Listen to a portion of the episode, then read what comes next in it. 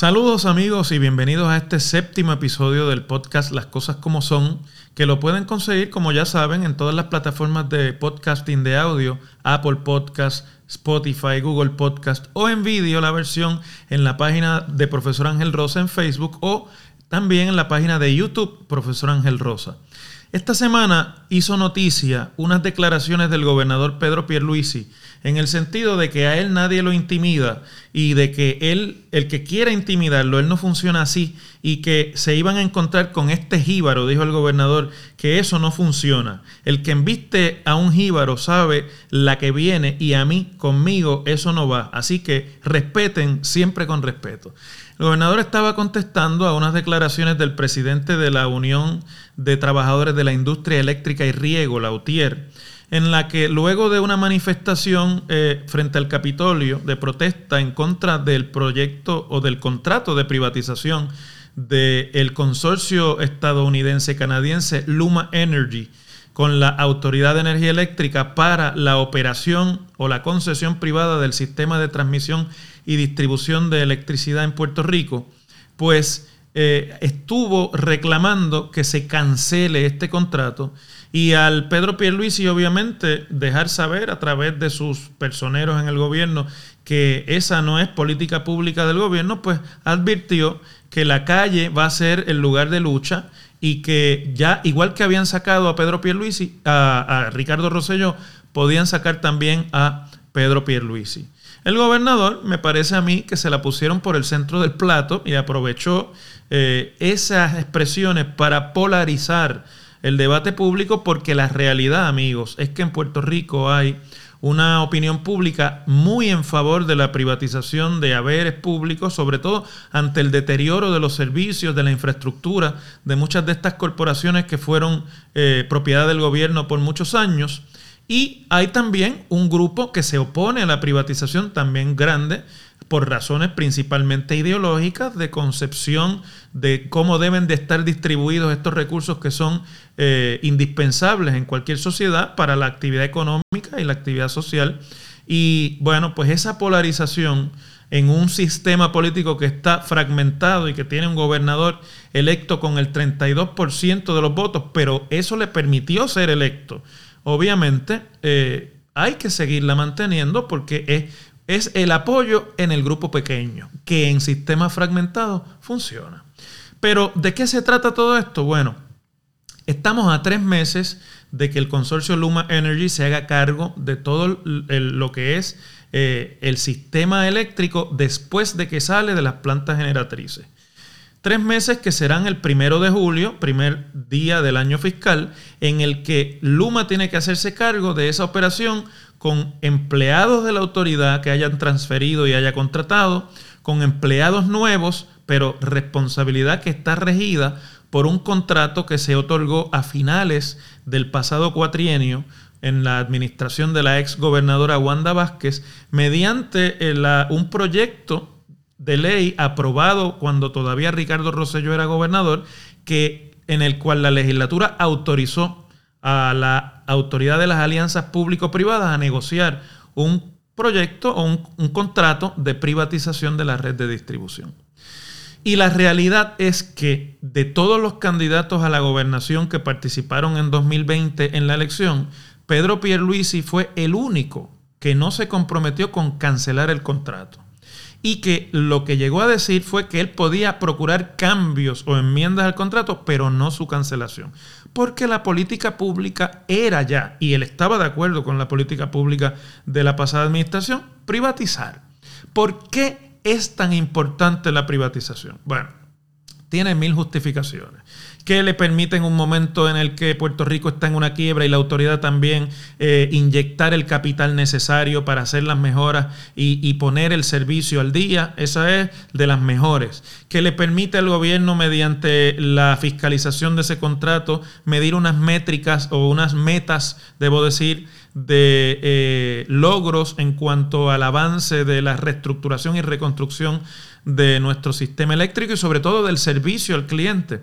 Pero en el fondo y en la verdad es también la ofensiva de un gobierno de corte neoliberal, como han sido los últimos gobiernos de Puerto Rico de los dos partidos, pero especialmente del PNP, después de que Pedro Rosselló puso de moda la privatización de activos públicos a, a finales de la década de los 90 del siglo pasado, para terminar con la versión más fuerte del sindicalismo público que existió en Puerto Rico, que se llama la UTIER, una unión altamente poderosa con gran influencia en la discusión pública, con credibilidad y sobre todo que manejaba y maneja mejor información sobre el funcionamiento de la corporación que lo que maneja cualquiera de las gerencias. Y evidentemente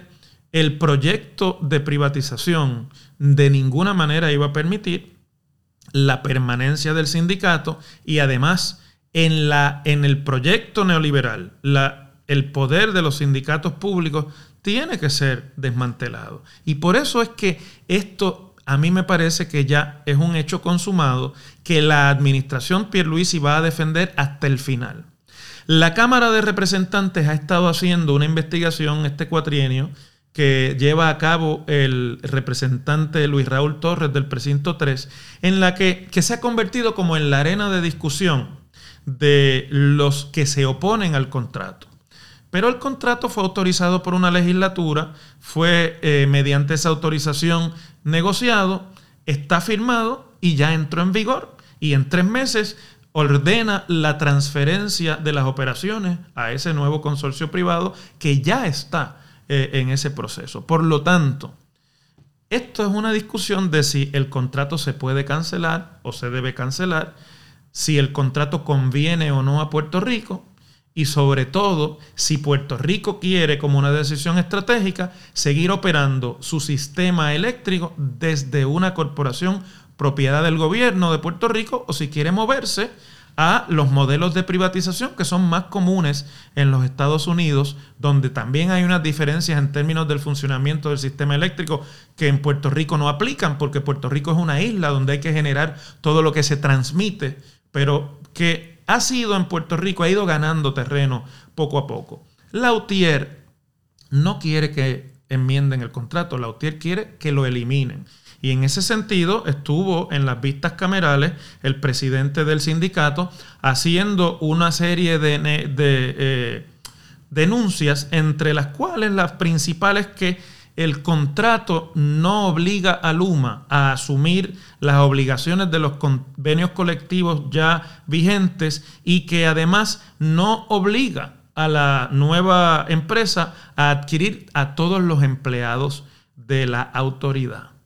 A lo cual el gobierno contesta diciendo que la ley que habilitó en la negociación que se aprobó en la legislatura pasada y por el gobernador Rosselló,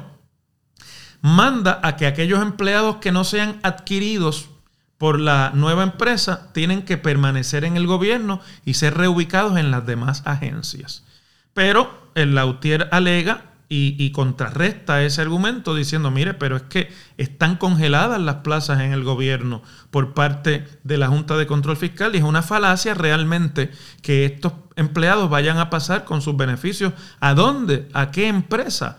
Esto además se empeora porque a finales de la semana pasada, eh, por ahí, por el más o menos el miércoles de la semana pasada, la directora de la Oficina de Recursos Humanos del Gobierno, lo que antes era la Oficina Central de Personal, eh, añadió a la discusión el que no ha recibido su agencia la responsable de ubicar en las agencias del gobierno a los empleados que no pasen a Luma todavía información de ningún tipo por parte de la Autoridad de Energía Eléctrica en cuanto a qué empleados se espera que pasen y qué empleados se espera que no. Pero esto no es la primera vez que sucede. Cuando se privatizaron las operaciones del Aeropuerto Internacional Luis Muñoz Marín a fines de la administración de Luis Fortuño y a principios de la administración de Alejandro García Padilla, se hizo exactamente lo mismo porque era igual una ofensiva que, entre otras cosas, pretende, además de privatizar el servicio, desmantelar y neutralizar el poder de las uniones obreras o de los sindicatos en Puerto Rico. En aquella negociación, que también fue la Autoridad de Alianzas Público-Privadas la que la llevó a cabo se determinó que el privatizador iba a negociar individualmente con los empleados los salarios, los beneficios e inclusive el sistema de retiro al que se acogían. Y lo mismo se ha hecho con la negociación con Luma. Es decir, los empleados que sean adquiridos tienen que negociar individualmente con la privatizadora que decidirá en su momento a cuáles se lleva y a cuáles no. Evidentemente, la estrategia de negociar individualmente es para evitar la acción colectiva y para evitar que el sindicato pueda intervenir eh, en el proceso de reclutamiento de alguna forma. Porque si usted sienta a cada empleado individualmente y le empieza a hacer ofertas para las mismas plazas, pero individualmente, sin que se puedan realmente poner de acuerdo ellos para negociar su futuro laboral, es naturaleza humana que cada empleado va a llevarse lo que se pueda llevar eh, en términos de esa negociación, es decir, a sacarle a la negociación lo que le pueda sacar, pero preocupado individualmente por su futuro y eso es una estrategia muy utilizada en estos procesos de eh, privatización. De todas maneras,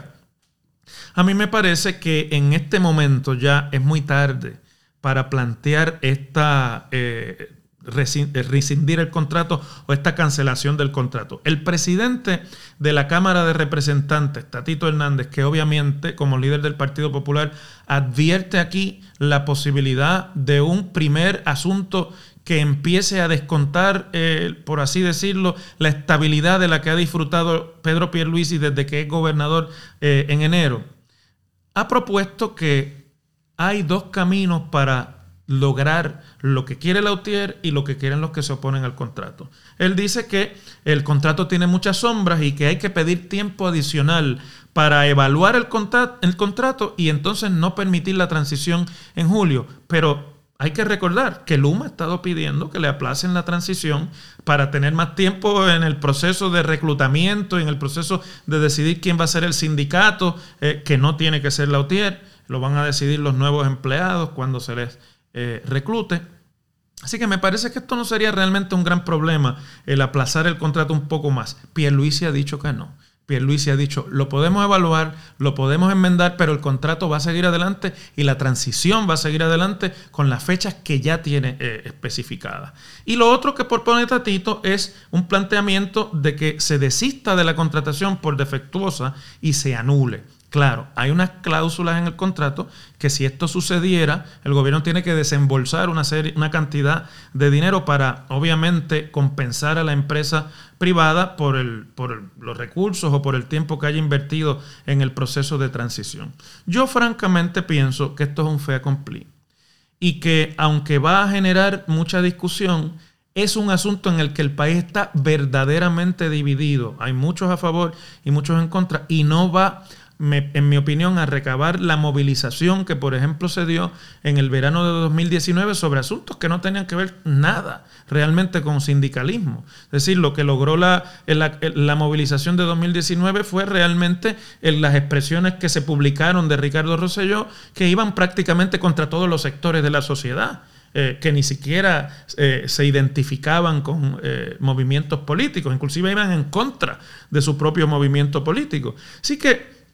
por eso se rechaza la idea de aplazar la transición. Eh, hubo un conato de discusión a finales también de la semana, el miércoles, de sobre si había una cláusula que le permitía, por razón de fuerza mayor, a Luma abandonar el contrato. Eh, el director de la agencia fiscal del gobierno, Omar Marrero, cuestionado e, sobre esto por un legislador, no supo qué contestar y dijo que un huracán podía ser una razón de fuerza mayor. Eh, imagínense con el trauma que tenemos los puertorriqueños después del huracán María, precisamente con la condición en la que quedó y, el, y, el, y lo mucho que se tardó en restablecerse el servicio eléctrico, eso fue un escándalo. Si la, si la corporación privada puede poner pie en polvorosa después de un huracán, pues vamos, no hemos ganado nada. Tuvo que salir inmediatamente el gobierno y el director de la eh, Autoridad de las Alianzas Público-Privadas eh, Fermín Fontanes, a aclarar que no, a aclarar que eh, precisamente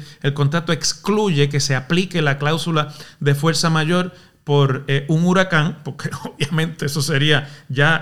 demasiado fuerte. Y además aclaró también que para que se active la cláusula de fuerza mayor tiene que ocurrir una situación en el país por desastre natural que no sea huracán o por alguna otra condición, como por ejemplo podría ser un levantamiento político, si esas cosas eh, eh, siguen ocurriendo en Puerto Rico, que le impida a Luma la operación por más de año y medio por 18 meses. Y entonces podría activarse la cláusula de fuerza mayor, algo que, que, es normal en este tipo de contratación con esos mismos términos de lo que se está discutiendo. Pero en el fondo, me parece que Pierluisi apuesta y el gobierno apuesta a que la división que existe en el país no va a generar la oposición eh, ni tampoco el respaldo a una cancelación del contrato eh, y por eso dice, con la parsimonia que le caracteriza, que hay que esperar que termine la investigación eh, de la Cámara a ver lo que va a producir. La realidad es que el contrato está escrito en piedra para el gobierno. Y está escrito en piedra porque, entre otras cosas, le permite desmantelar al Lautier, el poder de Lautier, que es una meta clave, me parece a mí, en un modelo de gobierno que en gran medida va a estar dictado por los intereses de privatización, muchos de los cuales son no son de Puerto Rico. Son, ustedes recordarán que en, la legislación de, recuperación de Puerto Rico,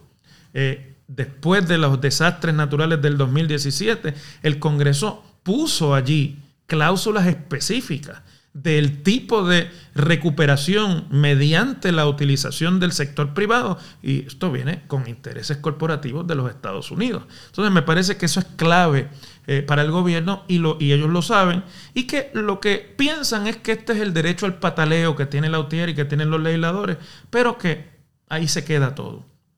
Y yo pienso además que la otra cosa que el gobierno tiene muy claro es que esto no termina con la transmisión y con la distribución. Hay un proceso corriendo a Swiss Peak para también pasar a manos privadas la parte de, generación de electricidad, que ya sería lo que viene desde las generatrices, ¿no? Esa, esa, la operación de las plantas generatrices no están incluidas en el consorcio, en el contrato con el consorcio de Luma, y obviamente se está negociando aparte porque ahí se requiere una inversión de capital mayor, se requiere eh, además unas estrategias de generación mayor, y esa negociación que impactaría a unos mil empleados actuales de la autoridad, eventualmente se va a anunciar en este cuatrienio, por lo tanto, no se va a permitir que fracase el proceso que ya cubre la otra mitad o la otra parte de la operación de la autoridad y que envuelve a 4.500 eh, empleados. Para bien o para mal, el camino de la privatización es de no regreso para Puerto Rico. Es más, me parece que aún no gobernando el PNP, el Partido Popular, cuando ha tenido que decidir entre seguir adelante o no esos procesos, como en el aeropuerto, los ha seguido adelante. Vas fundamentándose en que son contratos que hay que cumplir. Así que creo que eh, la discusión va a seguir abierta. Quizás se puedan lograr unas propuestas de enmienda, pero Pierluisi va a hacer un cálculo fácil. ¿Cuánto de esto va a terminar o pone en peligro el capital mío político para una reelección en 2020 y cuánto realmente se va a disipar en la opinión pública. Dependerá de la capacidad de movilización del sector sindical, de la UTIER, eh, también, obviamente, como líder de, de esa lucha, y dependerá también de las otras cosas que en el país vayan ocurriendo en este cuatrienio y que puedan irle restando importancia a esto. Resta ver cómo será eh, que operará privadamente y si esa panacea de las métricas eh, y de las multas que en las que se escudan todos los funcionarios del PNP y del gobierno cuando se les pregunta y se les señala que el contrato es leonino, y dicen, no, pero hay unas métricas y esas métricas, eh, si no se cumplen, nosotros los podemos multar. Habrá que ver entonces cuán rápido se vayan cumpliendo las métricas de mejoramiento del servicio y cuánto impacto de eso llegue a la tarifa eléctrica. Me sospecho que aguantón como es el pueblo puertorriqueño, aquí no va a haber la movilización que otros piensan que va a haber. Bueno, eso es todo por hoy. Muchas gracias eh, por siempre atender a estos podcasts y los espero la semana que viene.